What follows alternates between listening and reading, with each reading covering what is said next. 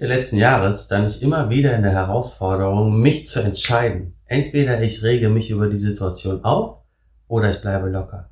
Ich bin eigentlich kein Mensch, der sich schnell aus der Ruhe bringen lässt. Normalerweise bleibe ich entspannt und wenn alles um mich herum im Chaos versinkt, es ist immer meine Entscheidung, ob ich mich aufrege oder ruhig bleibe. Da, wo ich meinen Blick hinrichte, das sehe ich auch. In der digitalen Welt ist es der Algorithmus, der mir hilft, in dem Bereich weiter zu suchen, in dem ich gerade bin. Die Werbung benutzt genauso einen Algorithmus. Kennst du das? Du suchst nach einer neuen Zahnbürste, hast auch schon eine gekauft, du machst deinen Browser auf und auf der Seite findest du ganz viele Werbebanner von Zahnbürsten, Zahnpflege.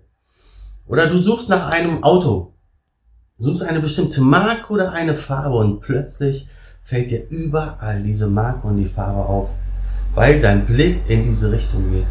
Was in deinem Kopf ist, werden deine Augen sehen.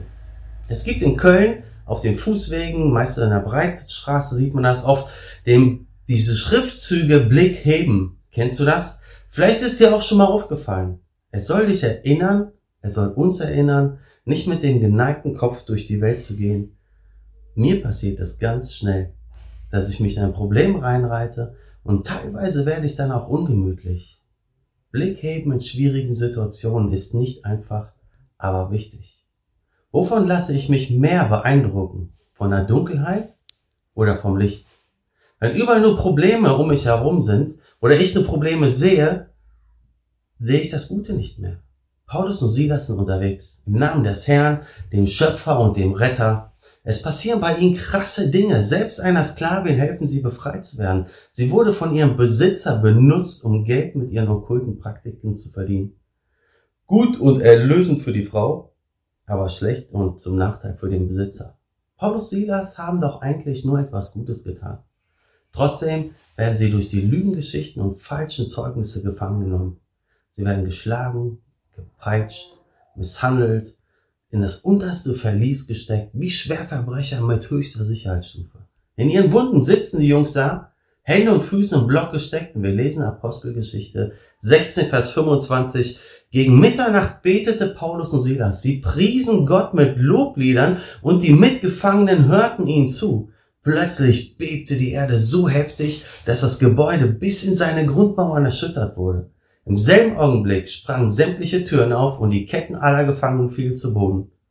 Hey, die Situation ist alles andere als schön, oder? Die Jungs haben jeden Grund zu zweifeln. Warum? Wir setzen uns für Gottes Reich ein und jetzt sitzen wir in Ketten. Wir lesen hier nichts von irgendwie meckern und zweifeln. Der entscheidende Punkt ist, wann genau Paulus und Silas mit dem Blick nach oben beginnen. Nicht nach dem Wunder, nicht nach dem, was passiert ist. Die Entscheidung, Gott zu preisen, kommt zu einem Zeitpunkt, der das Sichtbare nur von Misserfolg, Schmerz und Dunkel geprägt ist.